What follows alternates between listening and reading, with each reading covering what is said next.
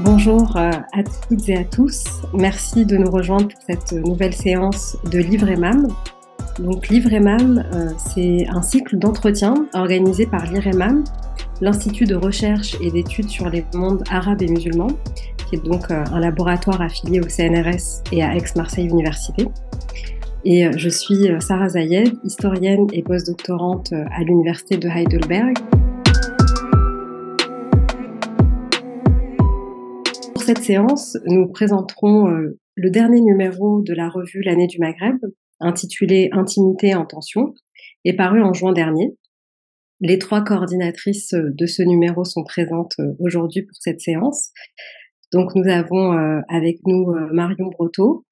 Vous êtes assistante professeure d'anthropologie à l'Université américaine du Koweït. Euh, également avec nous euh, Michela Giacometti, pardon. Vous êtes anthropologue et maîtresse de conférences associée à l'ENSA euh, de Versailles, donc l'école nationale supérieure d'architecture.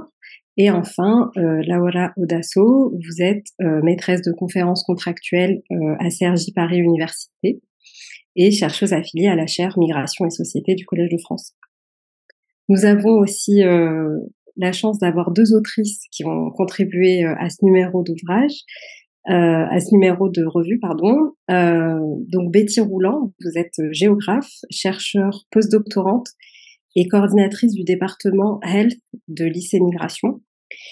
Euh, et Carole Wenger, doctorante en sciences sociales au Centre d'études de l'ethnicité et des migrations de l'Université de Liège. Merci euh, à toutes d'être présentes et euh, de répondre aux questions euh, sur ce, numéro de revue qui, j'aimerais le dire, est accessible en ligne gratuitement sur le site de la revue L'année du Maghreb. Donc ce numéro de revue, il porte sur les, intimités et vous avez voulu questionner la réémergence de la sphère domestique pendant les périodes de confinement dues à la circulation du virus du Covid-19 euh, et vous avez voulu euh, vous interroger, vous interroger sur les tensions euh, dans l'intime, ce qui vous a permis, dans ce numéro de revue, à vous et à vos autrices, d'interroger à la fois le politique et l'intime, donc à la fois la sphère publique et la sphère privée, de manière concomitante, ce qui est, de mon point de vue, l'originalité de ce numéro et de cette approche sur l'intime. Euh, vous avez, euh, vous êtes intéressé à une aire géographique spécifique, euh, mais là aussi il y a une, originalité puisque donc vous avez travaillé, vous avez travaillé sur le Maghreb, le Moyen-Orient, mais aussi euh, les diasporas. Est-ce que vous pouvez euh, expliquer cette volonté de d'inclure euh, les diasporas et puis de parler on va dire, entre guillemets, d'un grand Moyen-Orient avec ces diasporas. Vous pouvez répondre à cette question. Quoi, le monde arabe C'est parti euh, déjà d'une réflexion qui, qui repose sur un, peu l'histoire des, des, sciences sociales euh, et le fait que beaucoup de chercheurs euh, ont eu pendant très longtemps et peut-être encore maintenant une espèce d'obsession euh, pour ces sujets dans le monde arabe. Euh, sujets qui recouvrent le secret, mais aussi les femmes, euh, l'espace privé.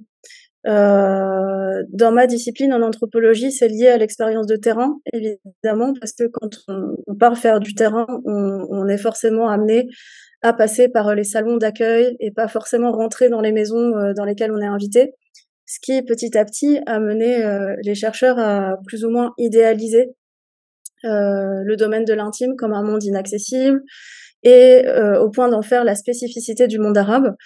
On a par exemple en tête euh, les peintures euh, orientalistes euh, des siècles derniers qui dépeignent un peu le harem comme un endroit mystérieux, les salons orientaux, inaccessibles, toutes ces questions-là.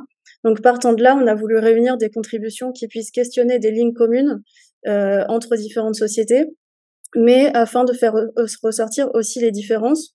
Donc que ce soit en Turquie, au Maroc, qui sont les pays un peu phares aussi de ce numéro, euh, ce qu'on a comme, comme ligne commune, ça va être la question de l'islam, évidemment, mais aussi l'histoire de ces sociétés, euh, l'histoire coloniale notamment. Euh, et ensuite, il y a la question de l'impact des migrations sur des sociétés qui comportent ces caractéristiques-là. Et enfin, le rôle du, du politique.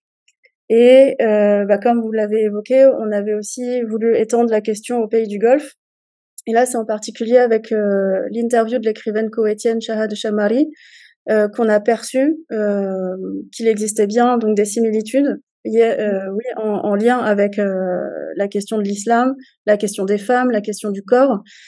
Mais ce qu'on a pu voir en faisant une espèce de, de, de patchwork avec euh, ces contributions, c'est qu'effectivement, il y avait il y avait une diversité et que le monde arabe, au final, est vaste, que la question du Covid, la question des, la question des migrations, la question aussi de, des printemps arabes ont impacté euh, ces sociétés de manière à chaque fois vraiment différente. Et c'est sur ce, sur l'angle de l'intime qu'on a voulu l'aborder. Merci euh, Marion pour cette réponse euh, riche. et peut-être qu'on pourra encore revenir là-dessus plus tard sur la question de l'anthropologie, de l'accès au terrain. On y reviendra aussi avec les autrices de, l'article sur la PMA en Tunisie.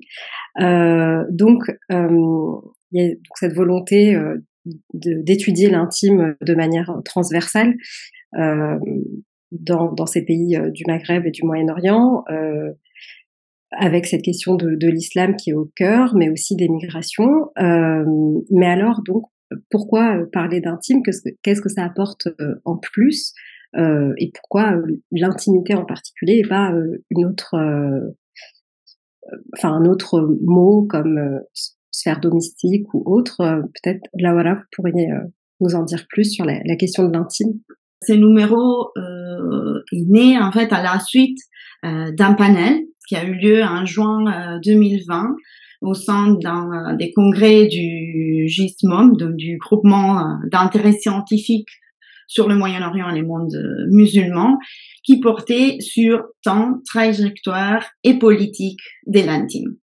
Marion et Michaela avaient organisé euh, ce panel et euh, m'avaient demandé de le discuter. Donc à la suite de ce panel, on a bah, on a eu encore des discussions et on a décidé de prolonger euh, notre notre réflexion par le biais d'un appel à un article et donc avec l'année du Maghreb qui avait accepté notre notre proposition. Et ça, c'était un peu la première étape de, du dossier. Et la deuxième étape, euh, c'était justement, comme tu as mentionné au début, la question de la Covid. Euh, en fait, euh, ben, à la suite de l'été 2020, ben, la Covid et cette crise de la Covid-19 s'est prolongée et a été, disons, un révélateur euh, des certains types de tensions, d'inégalités, ben, d'abord au sein des foyers, mais pas uniquement au sein des foyers, aussi dans des relations qu'on peut dire des relations de proximité, euh, qui était parfois un péché. Donc euh, voilà. Et ça a été un peu un moment euh, d'hyper visibilisation des certains typologies d'intimité, notamment en Europe. Et on s'est beaucoup interrogé bah, comment cela s'est passé effectivement plutôt euh, dans le monde méditerranéen et plutôt au Maghreb, au Moyen-Orient et dans cet espace qu'on appelle monde musulman. Et donc notre réflexion s'est vraiment tournée sur la question de la de la crise et des crises plutôt au pluriel et euh, sur euh, le fait que ces crises pouvaient avoir un pouvoir heuristique sur mm. les relations sociales. Et donc nous nous sommes davantage vraiment interrogés sur l'essence de la crise, sa signification, notamment dans les mondes arabo-musulmans qui en fait sont traversés par plusieurs crises ou au moins nous semblait que la crise de la Covid-19 s'ajoutait juste à d'autres euh, situations de crise plus structurelles, euh, plus euh, euh, plus sur le long terme, si on peut dire ça, et très diverses.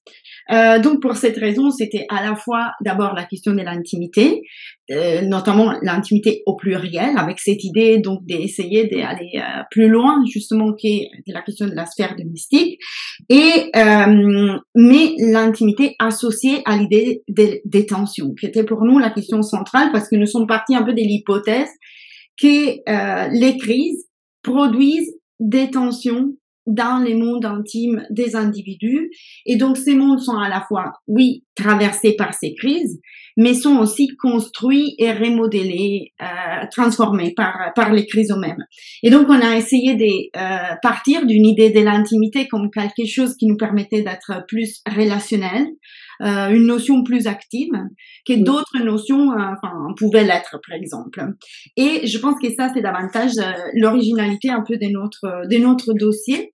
Et euh, donc du coup, je trouve que tous les articles, toutes les contributions qui sont qui sont dedans montrent bien comment il y a des contraintes, des contraintes qui sont politiques, qui sont morales, sociales, économiques, euh, qui affecte euh, bah, les couples mixtes au Maroc, les jeunes amoureux qui essayent de s'occuper de l'espace public, euh, les femmes qui bah, fertiles au Maghreb ou encore les jeunes voilà qui veulent devenir autonomes en Turquie ou d'autres situations encore juste pour citer des exemples des contributions. Bah justement ces contraintes ne sont pas des formes de blocage mais peuvent être génératrices des, euh, de quelque chose de nouveau et donc, on a repris un peu l'idée de l'art de faire des, euh, des, des, des, des pour donc donner cet aspect, euh, disons, actif. Donc, c'était un peu la volonté vraiment de se départir de ce qu'on lisait déjà sur l'intime, qui était un peu le sens commun sur le fait d'apprendre l'intime comme quelque chose euh, à la fois des statiques, donc comme un état de fait, comme une dimension un peu spatiale, comme une relation très euh, très particulière à soi et, et, aux autres, mais vraiment essayer de la concevoir d'une manière plus interactionnelle et donc de voir comment elle s'est donnée à voir dans des discours, dans des situations de négociation et dans des situations, dans les différentes actions, dans les pratiques ordinaires des individus dont les différentes contributions parlent.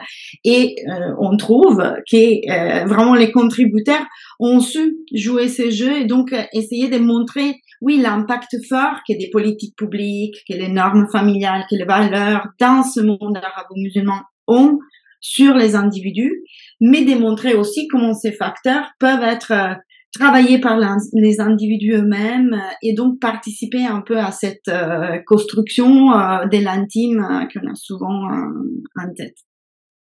Voilà. Oui, en fait, vous avez vraiment décloisonné l'intime de l'intime. En tout cas, vous avez décloisonné l'intime de la sphère domestique. et donc, enfin, j'aime beaucoup cette notion active de l'intimité. Et on le voit vraiment dans dans le numéro de revue. On est, en fait, on est souvent dans l'espace public, dans les dans tous vos, tous les articles. on est on est plus dans l'espace public que dans l'espace privé. Et c'est ça vraiment l'originalité, cette interaction de, de l'intime avec euh, l'extérieur. Euh, euh, et on le voit, notamment, on voit bien, enfin toutes les, autrices sur le terrain, elles décrivent bien leur terrain et leurs interactions avec les enquêtés. Et on voit bien que bah, voilà, elles sont pas forcément accueillies dans les, les maisons, mais elles les voient à l'extérieur, dans les cafés, par exemple. Je pense à l'article de, de Arab sur le, les cafés et puis les, rencontres entre euh, jeunes hommes et jeunes femmes, mais aussi euh, dans les hôpitaux et dans les cliniques, avec l'article sur les processus de PMA en Tunisie.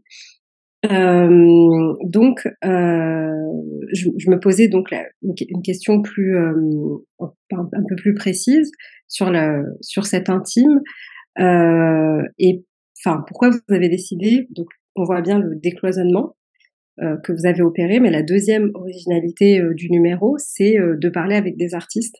Il y a, trois artistes au total, deux artistes libanaises et, une écrivaine coétienne. Euh, donc pourquoi décider euh, de parler d'intime de cette manière dans un moment où dans les sciences sociales on réfléchit de plus en plus sur les écritures alternatives? Donc qu'est-ce que ça peut apporter en plus euh, Michaela, euh, cette euh, question de l'intime euh, de, manière, enfin, avec les, artistes, qu'elles soient bédéistes ou écrivaines. En effet, comme vous l'avez rappelé, nous avons réalisé pour ces dossiers deux entretiens avec deux artistes libanaises. Il s'agit de Noémie Hneim et Lena Merhej, qui sont deux, de créatrices de bande dessinée et euh, un entretien avec l'écrivaine koweïtienne euh, Shahad El Shamari, réalisé par Marion. Donc, l'initiative de donner la parole aux artistes découle de notre constat, selon lequel, de, manière générale, les médiums artistiques, qu'il s'agisse par ailleurs de textes littéraires, mais aussi de dessins ou de photographie ou de peinture ou autres autre médiums, euh, nous semblent offrir un accès presque immédiat ou ne serait-ce que non médiatisé euh, aux émotions et euh, qu'ils soient pour, par conséquent capables de capturer des aspects euh, de l'intime des, manières particulièrement saisissantes. Et donc, effectivement, aujourd'hui, dans les sciences sociales, en, sciences sociales, on se penche de plus en plus sur euh, les diverses approches euh, pour produire et euh, communiquer un certain, un certain type de, savoir, ce qu'on appelle justement les écritures alternatives. Et il nous est paru crucial de ne pas considérer cela comme un simple exercice de style, mais au contraire, il s'est agi de prendre au sérieux les perspectives qui offre à la fois euh, les sciences sociales et les expériences artistiques, sans par ailleurs euh, essayer de les, hiérarchiser. Et donc, dans les cadres de ce dossier, euh, l'art, que ce soit que ce soit à travers la bande dessinée ou l'auto-ethnographie, ne se contente pas juste d'appuyer un propos ou un discours scientifique, anthropologique ou sociologique ou historique, pour en illustrer la validité, euh, mais l'art en soi est un processus de recherche aussi. Euh, c'est une méthode aussi pour donner un, sens à, la complexité, à la complexité du monde, sans la simplifier. Et, par conséquent, pour ce dossier, notre choix a été de mettre l'accent davantage sur les processus de construction artistique tels qu'ils sont mis en récit ou narré par les artistes elles-mêmes, euh, plutôt que sur les œuvres d'art elles-mêmes, même si il, en reste euh, ou il, y en a une trace. Puisque nous avons essayé aussi de euh, sélectionner quelques petits extraits de leurs travaux respectifs. Et donc, nous avons spécifiquement demandé à ces créatrices, en particulier dans les entretiens réalisés avec Noémie Hneim et Lena Mehej, de mettre en perspective leur travail avec euh, leur euh, vécu personnel. Et néanmoins, notre intention n'était pas de euh, créer une, synthèse entre ces différentes approches scientifiques et artistiques, mais plutôt de montrer qu'elles sont toutes valides dans leur spécificité pour restituer la complexité de ces thèmes qui est justement l'intime. Et par ailleurs, comme il a été souligné, euh, le dossier offre, enfin, met aussi un dialogue des, disciplines différentes. On a l'anthropologie, mais aussi la géographie, l'histoire euh, et, euh, et, la sociologie. Voilà. Merci, Michaela. On pourra revenir, si on a encore un peu le temps, sur cette question-là, parce qu'elle me paraît quand même essentielle, celle de, des artistes, et c'est vraiment aussi l'originalité du numéro. donc, l'autre question un peu plus euh, générale pour euh, encore revenir aux sciences sociales. Euh, c'était encore une fois la question de, l'intime. Euh, Est-ce qu'on peut retracer cette question-là? Marion, vous avez déjà commencé à en parler un petit peu au début de la séance et j'aimerais bien que vous reveniez sur l'apport des sciences sociales et en, particulier de l'anthropologie qui a une place très particulière euh, comme discipline sur sur l'intime et sur les sphères domestiques euh, sur, sur ce concept et quelles sont les évolutions et, euh, et, aussi votre position, vous, en tant que, que chercheuse. Donc, euh, je pose la question à Marion, mais vous pouvez aussi revenir là-dessus, euh, Michaela et Laura, euh, sur, sur l'intime euh, et l'intime aujourd'hui, en tant que, que chercheur et anthropologue et sociologue. Oui, alors quel est l'apport des sciences sociales, en particulier sur ce concept? Justement, le fait que ce n'est pas un concept. Euh, dans nos discussions avec Laura et, euh, et Michaela et dans nos lectures pendant euh, toute la durée de, la réflexion, on a très vite remarqué cette chose-là qu'il fallait toujours quelque chose pour définir l'intime. Et euh, dans le langage euh, commun, on se rend compte de ça. On parle d'espace intime, de relations intimes, de moments intimes, comme si ce terme n'était rien d'autre qu'un qualificatif et qu'il fallait vraiment quelque chose pour lui donner du sens. Donc notre défi est parti de là et de saisir euh, du coup, quelle était la qualité à laquelle il pouvait renvoyer. D'où l'importance, et là, du coup, de l'importance euh, aussi des sciences sociales, de contextualiser. C'est la contextualisation qui va donner la définition euh, de ce terme. Donc en ça, l'apport des sciences sociales, c'est de montrer que c'est pas une modalité spatiale euh, uniquement, comme Laura l'a précisé, c'est pas seulement un espace intime dont on parle, que si c'était une modalité spatiale, ce serait pas un synonyme d'espace privé, euh, parce que effectivement, on peut mettre en place de l'intimité dans l'espace public. C'est ce que montre l'article de Shadia Arab et Christophe Guibert sur euh, le flirt au Maroc. Dans les grandes villes, les jeunes, donc je, parle au nom de, Christophe sous le sous le sous les yeux de Christophe euh, pour lui, dans les dans les villes marocaines, les jeunes aménagent des moments et des espaces dans la ville aux yeux de tous, des rencontres amoureuses. Est-ce qu'on peut parler d'espace intime entre amoureux? Est-ce qu'on peut parler de relations intimes dans l'espace public? Est-ce qu'on peut parler d'un moment intime euh, entre les jeunes? Là, on voit qu'en fait, il y a un, frottement dans, euh, dans tout ce qui va composer justement la notion d'intime. Donc les, sciences humaines et sociales permettent de montrer que tout dépend du contexte et que le contexte lui-même se définit par des modalités relationnelles. Autrement dit, une manière d'être en relation avec, les gens, avec le monde qui nous entoure. Donc on peut être en intimité avec son collègue, par exemple, euh, là maintenant, euh, parce qu'on va avoir une mini discussion, par exemple, en parlant d'un sujet personnel, puis sortir de l'intime en reprenant le fil d'une réunion, par exemple. Donc en ça, on peut dire que les sciences sociales tendent à définir l'intime comme une modalité relationnelle qui va être vraiment, pour le coup, l'apport de l'anthropologie peut-être euh, plus que d'autres disciplines, puisqu'on s'intéresse aux interactions sociales.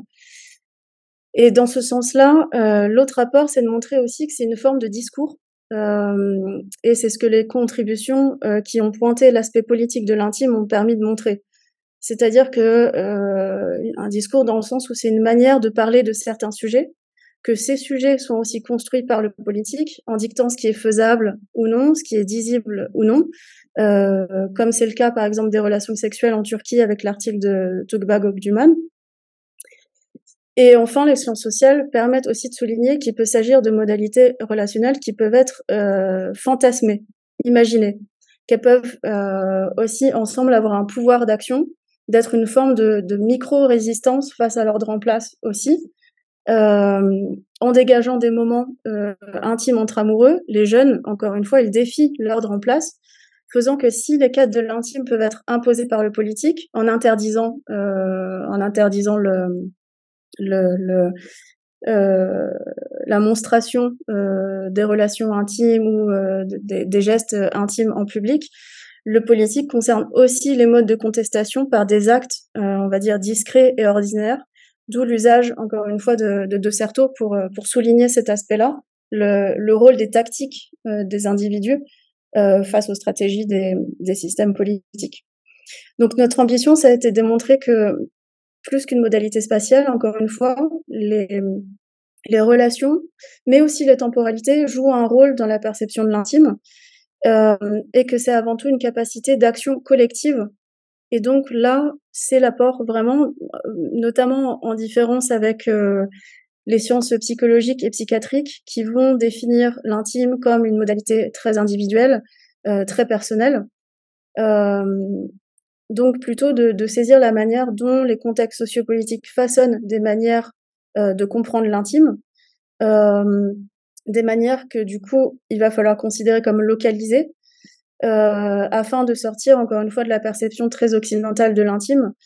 Donc là, l'anthropologie évidemment, mais de la même manière que les autres sciences sociales et humaines, c'est de, c'est vraiment de sortir de cette, cette perception très universelle de l'intime comme un synonyme de individuel euh, D'où le besoin aussi de discuter les circulations, les nouvelles formes de mobilité. Et rapport à ça, on avait aussi pour souhait au, tout début de la préparation du dossier d'inclure euh, des questions relatives à Internet. Euh, bon, on n'a pas eu de, contribution sur sur le sujet, mais je pense que pour le coup, c'est un domaine qui permet de, vraiment de faire éclater le sujet et de montrer toutes les manières dont on peut saisir l'intime et de montrer qu'encore une fois, euh, pour le comprendre, il faut le, il faut le contextualiser. Il faut le, il faut saisir la manière dont les individus eux-mêmes se lo localisent dont ils perçoivent la notion de localité et, et la manière dont ils se saisissent des pratiques virtuelles. On peut penser au, au site de rencontre, par exemple. Là, est-ce qu'on peut dire que l'intime est spatial quand on échange euh, avec un amoureux sur Internet? Non, c'est pas spatial. Donc, encore une fois, euh, contextualisation. D'accord. Merci euh, Marion. Si Laura ou Michaela voulez intervenir sur cette question, n'hésitez pas. alors sur le sur ça, ça, me fait une bonne transition avec Internet puisque dans l'article de Betty et Carole, il y a une petite mention d'un groupe Facebook. Euh, il faut dire aussi euh, que parfois on n'a pas assez de place pour tout écrire euh, dans un, article, et particulièrement dans l'année du Maghreb. Euh, donc, donc c'est ça, me permet de, revenir sur cet article sur la, PMA. Et, la question de, de l'accès au terrain.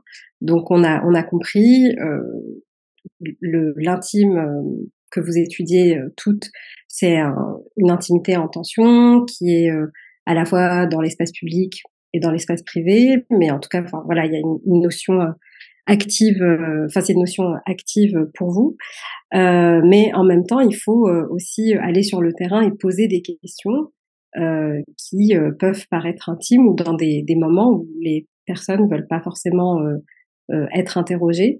Euh, des moments particuliers de leur vie, soit euh, des moments douloureux, soit des moments euh, importants, par exemple de, rencontres.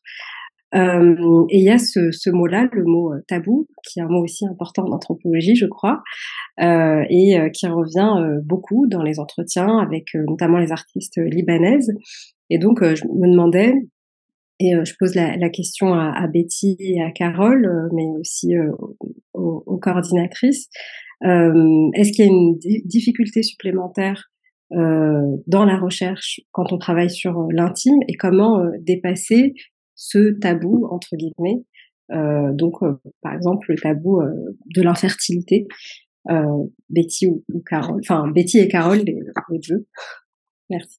Oui merci Sarah. Bonjour et bonjour à toutes et à tous. Alors très brièvement peut-être pour l'article le remettre dans le contexte de, sa recherche, parce que le matériel euh, collecté, c'était, il est issu d'une recherche pilote, euh, la, la recherche pilote CBRC, Cross Border Reproductive Care, dans le Maghreb, donc soins transfrontaliers dans la région maghrébine, et on s'interrogeait sur l'émergence de nouveaux paysages reproductifs. Donc recherche pilote, pourquoi? Parce qu'il n'existait aucune recherche sur le sujet. C'est ce qui nous a interpellés parce que hum, il existe de nombreuses recherches dans les pays du Moyen-Orient, mais pas au Maghreb. Voilà. Donc ça, ça me semble important de, de le dire. Et cet article, donc euh, coécrit avec Carole, qui va prendre la parole par la suite, et, et Irène Mafi, qui est anthropologue et euh, qui n'est pas présente aujourd'hui, mais qui était aussi co-coordinatrice du projet avec moi. Donc voilà, on était une petite équipe de huit chercheurs, recherche interdisciplinaire, et on s'est dit, voilà, c'est ce qui nous a interpellés. On savait qu'il y avait des mobilités euh, reproductives et on, on a observé l'absence de, bah de, de littérature scientifique sur le sujet. Donc ça, c'est euh, voilà le contexte de, de, cette recherche. Donc la problématique de l'article aussi brièvement, hein, rappeler euh, sur enfin, sur le, le quoi l'intimité, mais sur quoi bah, l'infertilité au Maghreb, l'évolution des services privés d'assistance médicale à la procréation en Tunisie, puisque nos terrains sont, on travaille tous les trois depuis la Tunisie, même si on va le voir avec Carole, on part dans d'autres, dans d'autres régions, dans d'autres pays. Donc, on interroge la dimension de l'intimité à travers les enjeux des stigmates, des normes genrées, qui caractérisent les pratiques médicales de l'assistance médicale à la procréation. Donc, il y a vraiment une invitation aussi à décentrer le regard depuis le Maghreb, d'examiner les intimités euh, dans ces espaces reproductifs déployés au Maghreb, mais depuis les pays de départ jusqu'à la structure d'accueil, la clinique, le centre de fertilité en Tunisie, et donc explorer ce que la notion d'intime recouvre dans le cadre de l'AMP dans la région maghrébine. Alors effectivement, le tabou, l'infertilité, c'est un sujet, un objet de recherche sensible au Maghreb, mais pas seulement. S'est appuyé sur euh, la littérature qui existait dans les pays du Moyen-Orient. Là, je me réfère à l'anthropologue qui était là. Ce sont les travaux pionniers de Marsha Einhorn sur euh, l'infertilité au Liban et en Égypte. C'est les premiers terrains hein, dans des structures aussi bien euh, des centres de fertilité, des structures aussi bien publiques que privées. Donc le, le tabou, bah, parce qu'il est lié à des souffrances individuelles, mais aussi sociales. En fait, l'infertilité est porteuse de lourds stigmates et donc, il y a vraiment une volonté individuelle, mais aussi sociale, d'invisibilité, d'invisibiliser la problématique. D'où l'enjeu d'adapter euh, ces méthodologies et ces terrains de recherche, parce que quand on essaye de rester discret, d'invisibiliser une problématique, donc voilà, il fallait vraiment penser les méthodologies et l'entrée sur le terrain en ce sens. Donc, on parie, Franchement, on a eu beaucoup de chance en Tunisie parce qu'on a travaillé dans un terrain assez favorable. C'est ce que Marsha Einhorn appelle les logiques de patronage. En fait, là où on a observé dans d'autres pays des centres de fertilité, parce que là on a travaillé dans une structure privée, donc lucrative, hein, euh, il y a quand même euh, entre entre le, on est dans une structure médicale, on est dans une structure privée, on s'était dit qu'on allait trouver beaucoup de portes fermées, en fait pas du tout. Les professionnels de santé ont été, euh, il y, a eu plusieurs réunions, un climat de confiance qui s'est instauré, mais ils nous ont laissé avoir accès au terrain assez facilement. Et ça, quand même, je tiens à le souligner parce que c'est pas le cas de tous nos collègues chercheurs en sciences humaines et sociales dans des centres de fertilité euh, privés. Donc ces logiques de, de patronage nous ont permis euh, d'entrer dans ce centre et puis de bah, d'avoir euh, d'avoir accès à ces patientèles qui restent discrètes, qui tentent de garder, qui tentent d'être anonymes et d'être invisibles. Voilà. Donc évidemment, ça pose des problèmes euh, méthodologiques majeurs. Alors Carole va revenir sur ces méthodologies d'enquête, mais pour ma part, de toute façon, on a on l'a détaillé dans l'article, on a chacune eu euh, des, des questionnements et des objectifs très différents, et nos méthodes y répondent. Pour ma part, moi, je suis restée dans la salle de consultation avec la sage-femme donc dans un espace assez restreint d'observation où j'ai mené mes enquêtes ethnographiques. Donc la sage-femme était vraiment une personne ressource hein, pour m'introduire euh, aux patientes.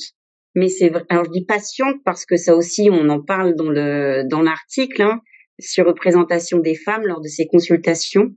Les maris souvent attendent en salle de consultation sont déjà repartis. Voilà. Donc, du fait du tabou et de l'invisibilisation, c'est vrai que d'être dans cette salle de, consultation, c'est quand même une configuration spatiale assez particulière. On parle de vous parliez de tension, d'intimité sous tension. On est en attente d'un diagnostic, ou alors on vient d'apprendre un diagnostic pour la suite du traitement. Donc, euh, il fallait vraiment, pour dépasser le tabou, en fait, c'est ces femmes qui décident ou pas de parler, de discuter, d'échanger, de partager leur expérience. Mais comme il y a ce secret autour du traitement, autour de ce voyage en Tunisie, ça c'est une observation qu'on a faite toutes les trois. Il y avait une dimension cathartique de parler, euh, de parler avec nous. Bien souvent, on était les premières personnes avec qui elle se, elle se livrait. Et donc en fait, euh, du fait peut-être d'être extérieur, d'être là à partir du moment où elles avaient envie de se confier. Voilà, on était là pour écouter. Et on était souvent les premières personnes de l'entourage, de la famille, à qui elles se confiaient. Donc on était dans des situations, euh, des mises en situation euh, d'intimité. Donc on avait de l'ethnographie, tout simplement de l'intimité. Voilà. Qui respecte pudeur, discrétion, anonymat et vraiment avec l'idée aussi de protéger ses patientes, puisque ce voyage est secret. Ben voilà, il fallait nous, il y a le, ce pacte moral hein, de Didier Fassin qu'il fallait respecter, l'anonymat, la pudeur, la discrétion. Donc voilà, je pense que pour le tabou, c'était à partir du moment où, où ces femmes voulaient partager, on était là, présentes sur le terrain, mais tout en étant nous aussi de rester le plus discrète possible. Je ne sais pas si Carole veut compléter. Oui, merci. Ben, euh, donc moi, pour ma part, je, je travaillais en particulier euh, euh, sur les, les, mobilités des Tunisiens résidant à l'étranger, comme ils sont euh, qualifiés euh, dans l'administration, par l'administration tunisienne, mais aussi communément euh, en, Tunisie pour parler des membres de la diaspora. On parle souvent des TRE, Tunisiens résidant à l'étranger. Donc je m'intéresse à, à, à, mobilité médicale des diasporas plus largement, et puis en particulier, j'ai consacré une partie de ma recherche aux mobilités reproductives, aux mobilités reproductives de retour entre guillemets, donc les couples qui se qui, qui rentrent dans le dans leur pays d'origine euh, pour euh, euh, leur parcours de procréation médicalement assistée. et puis voilà, comme bon, Betty a bien a bien introduit, disons le, le, le cadre de la recherche et de et de et de des, des cliniques d'AMP et comme disait Marion tout à l'heure, le contexte joue un rôle très important. Et je trouve ce qu'on ce qu'on a pu observer en fait avec nos, nos recherches respectives, c'est comment l'intimité euh, euh, euh, émouvante en fait donc, on n'est pas ici dans la sphère domestique, pas du tout, parce qu'on a des gens qu'on croise dans un espace qui est euh, la clinique, mais c'est cet espace de la clinique qui, euh, tout d'un coup, euh, se transforme en espace clos de préservation du secret, de discrétion et d'anonymat. Et alors la difficulté, comme l'a dit Betty, c'est de, euh, enfin pas la difficulté parce qu'en effet l'accès était plutôt euh, euh plutôt euh, bienveillant et puis il y avait une, je pense un, intérêt aussi de la part des des euh, des, personnes du personnel de la clinique, de ses, de sa direction, etc. à, à nous laisser euh, venir faire nos recherches dans ces lieux. Euh, mais ça a été important justement de, de, bien clarifier cette situation, d'être en accord avec la clinique, d'obtenir euh, évidemment leur autorisation à, à j'allais dire, à, traîner finalement dans les couloirs de ces cliniques parfois pendant euh, plusieurs heures, plusieurs jours, et on, où il y a selon les périodes beaucoup de monde. Donc voilà, on prend aussi, on occupe un peu un, espace aussi physique dans des dans des dans, dans un espace qui est déjà qui est petit, et puis on, le décrit dans l'article hein, avec ces, ces salles d'attente en box euh, qui sont faits pour euh, euh, permettre au couple à nouveau d'être le plus discret possible, fermer la porte s'il le souhaite, etc. Et puis pour ma part, où j'ai conduit toute une partie de ma recherche aussi dans ces salles d'attente, voilà, on est donc il y a aussi une, une présence physique qui est, qui est par elle-même en elle-même un peu invasive. alors euh, mais voilà, je trouve ce qui est intéressant dans, dans, dans le cas de, de, de notre recherche dans la clinique, c'est que on, une fois qu'on pénètre dans l'espace de la clinique, alors on, on, on fait partie, euh, on est englobé en fait dans, de, dans ce secret. Et finalement, euh, c'est, c'est euh, comme l'a dit Betty, euh, du coup des espaces euh, dans lesquels les gens se sont plutôt livrés euh, euh, relativement facilement et, et, et, où l'espace de, de, discussion était le bienvenu en fait pour, pour ces couples parce que euh, on, à l'extérieur on se tait. Euh, et donc évidemment ça ça a été un atout euh, immense pour pour la recherche. Euh, voilà, ça c'était un, élément que je, que je que je voulais souligner.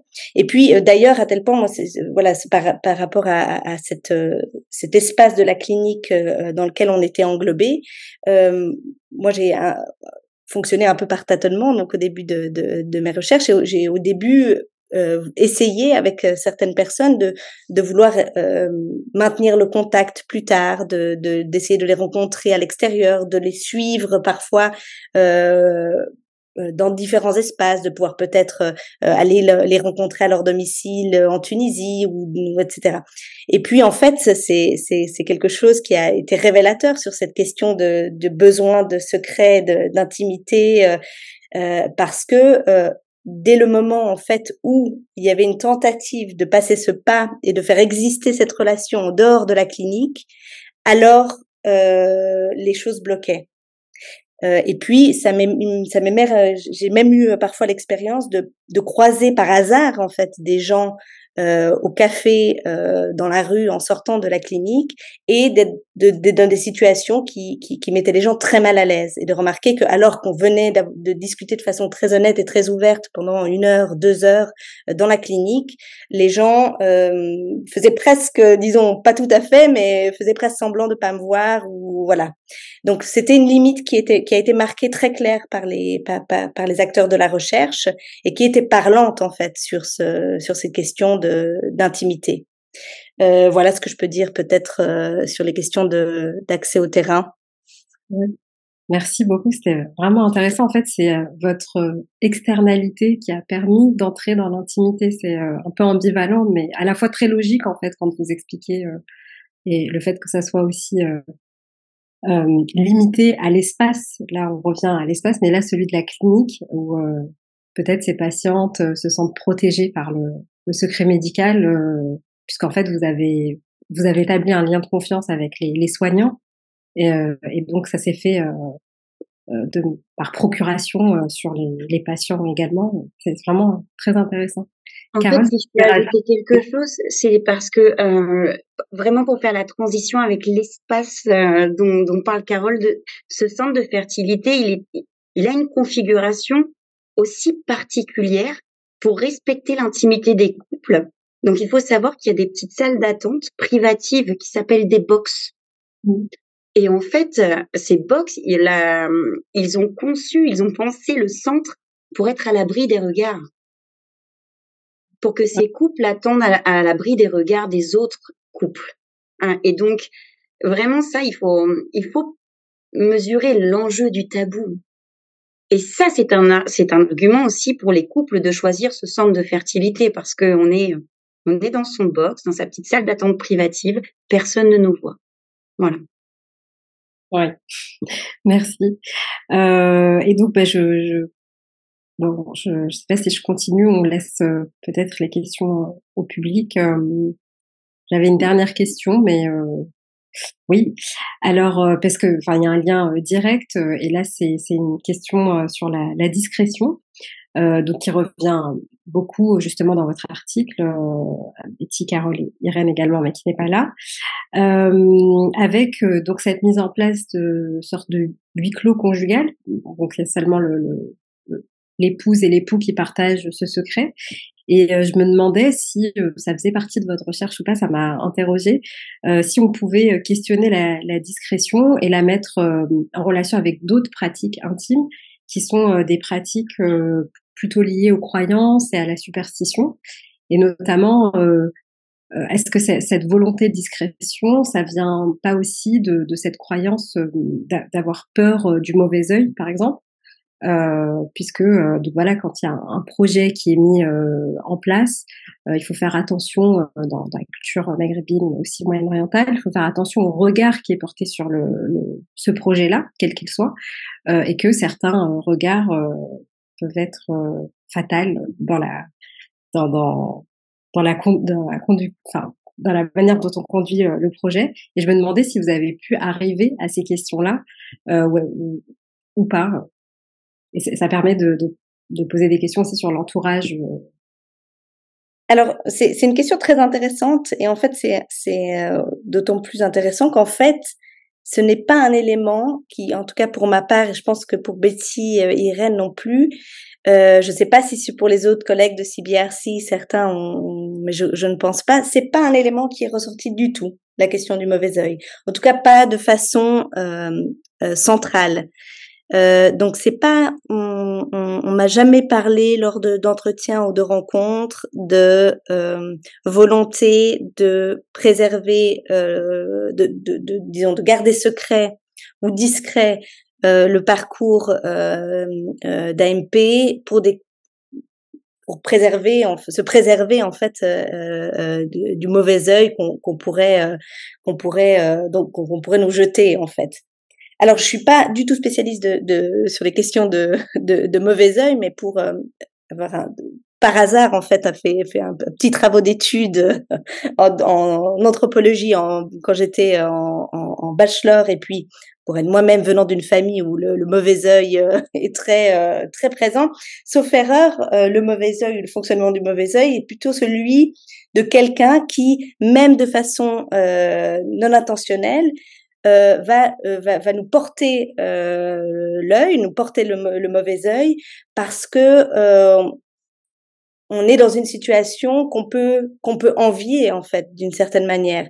Donc justement, le mauvais œil est très présent, je pense, quand la femme est, est enceinte euh, ou euh, qu'elle se marie, euh, voilà. Donc on est dans des situations où les gens autour de nous peuvent peuvent potentiellement être envieux, mais pas forcément de façon sans avoir nécessairement de façon consciente l'intention de nous nuire, mais voilà, on est dans une situation qui, qui, qui, qui, peut faire envie. Donc je crois que ça, ça, ça fait partie aussi de l'idée du, du, du, du, mauvais œil. Et puis il y a des gens qui, qui peuvent porter le mauvais œil. Enfin, il y a toutes sortes de, de, de, de, mécanismes que je ne vais pas détailler ici. Mais et donc euh, ces, ces couples en fait sont en, ne sont pas dans une situation qui est qui est euh, peut-être que c'est lié au fait que ces couples ne sont pas dans une situation qui est qui est envieuse mais euh, mais à l'inverse en fait. Donc on, euh, et d'ailleurs euh, pour certains, euh, la discrétion vient, vient aussi du fait que bon, le stigmate qui est porté sur l'infertilité, etc. Mais aussi pour certains la crainte justement d'être d'être pour les proches d'être plein et de, et, de, et, de, et de finalement étendre sa souffrance aussi sur ses proches, donc de, de susciter en fait de, de, de la souffrance à ses à l'entourage. Euh, voilà, donc oui, c'est une question tout à fait intéressante, mais c'est pas quelque chose qui, qui est venu. Et une, une des pistes potentielles d'explication est peut-être dans le fait que euh, il n'y a pas cette, euh, voilà, on est dans des, personnes qui ne sont pas dans des situations qui sont qui sont envieuses, qu'on peut envier. Oui, Betty, vous voulez compléter? Non, mais c'est exactement les mêmes les mêmes observations que Carole. En fait, ça n'a jamais été quelque chose d'explicité sur le terrain par euh, par les femmes et les couples infertiles. Et, c'est exactement euh, ce qu'a dit Carole en fait. Euh, les termes qui revenaient, c'est je ne veux pas, je veux pas qu'on ait pitié de moi mmh. quand on parle de la souffrance. Et donc, et en même temps, parce que ça m'a fait réfléchir aussi cette question du, du mauvais œil. Et en même temps, je, je, me suis dit, ok, donc quand on dit, on peut pas parler de ce, de ce voyage en Tunisie, on peut pas dire qu'on part avoir qu'on part faire un traitement pour l'infertilité parce que les gens parlent. Mmh. Voilà, c'était souvent ce mais les gens parlent. Et on veut éviter que ça discute, mais, mais, enfin, le mauvais œil n'était jamais euh, explicité comme tel. Donc c'est peut-être quelque chose sur lequel on va, on va se pencher euh, bah, pour les prochains terrains, mais, euh, mais, mais voilà. C'est seulement une question un peu large puisqu'il y a la, la question de, des situations enviables, mais il y a aussi la question euh, quand on quand il y a un, projet qui est en cours, de peur euh, que le projet ne se réalise pas, avoir peur du oui. parce que euh, ça peut fonctionner aussi. Enfin, euh, donc je, je, me, je, me, demandais s'il n'y avait pas et, et peut-être que c'est inconscient de la part aussi. mais bon, ça peut être des questions à poser encore. Il nous reste encore quelques minutes, donc on va ouvrir les questions au public virtuel. Euh, si vous avez des questions, n'hésitez pas. Et sinon, on, a encore, on peut encore discuter du numéro. Oui, euh, Christophe Libert. Oui, oui. Euh, bon, je, prends la parole. J'ai rien préparé du tout. Hein, je, je, vois que certaines avaient. Euh, euh, Peut-être deux mots sur euh, sur la méthode euh, concernant le terrain avec avec Shadia Arabe. Shadia, voilà, est spécialiste géographe, spécialiste des, des, migrations. Moi, je suis sociologue. Je ne suis pas spécialiste de migration, mais je travaille depuis une vingtaine d'années sur sur le Maroc, entre autres. Euh, et avec Shadia, euh, cette question du flirt, c'est notre deuxième terrain. En fait, on en avait déjà fait un sur euh, sur une thématique un peu en apparence un peu plus fun, mais qui révélait néanmoins des mécanismes assez complexes sur les, les surfeuses marocaines au Maroc. On se dit les, les femmes s'autorisent à faire du surf au Maroc.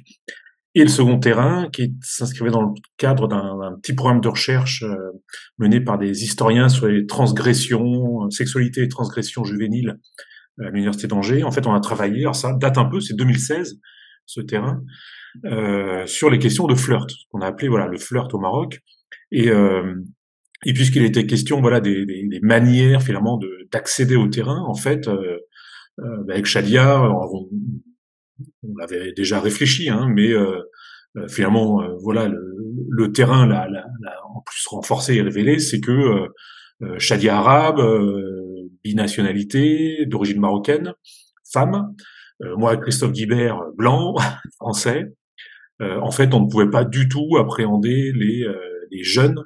Je dis jeune, voilà, pour, euh, pour vite, euh, de la même manière. Et en fait, la stratégie qu'on avait, c'était, euh, de mémoire, assez souvent, euh, Shadia qui allait prendre contact dans les lieux qu'on avait identifiés, auprès des, des couples ou enfin voilà, des personnes qu'on avait identifiées. Et lorsque le, le contact était pris, lorsque Shadia, ben voilà, éventuellement s'exprimait en berbère, euh, ou en arabe, voilà, ça permettait de faciliter. Et quand le contact était pris, ben en fait, je, je venais pour euh, pour compléter en fait souvent les entretiens à deux.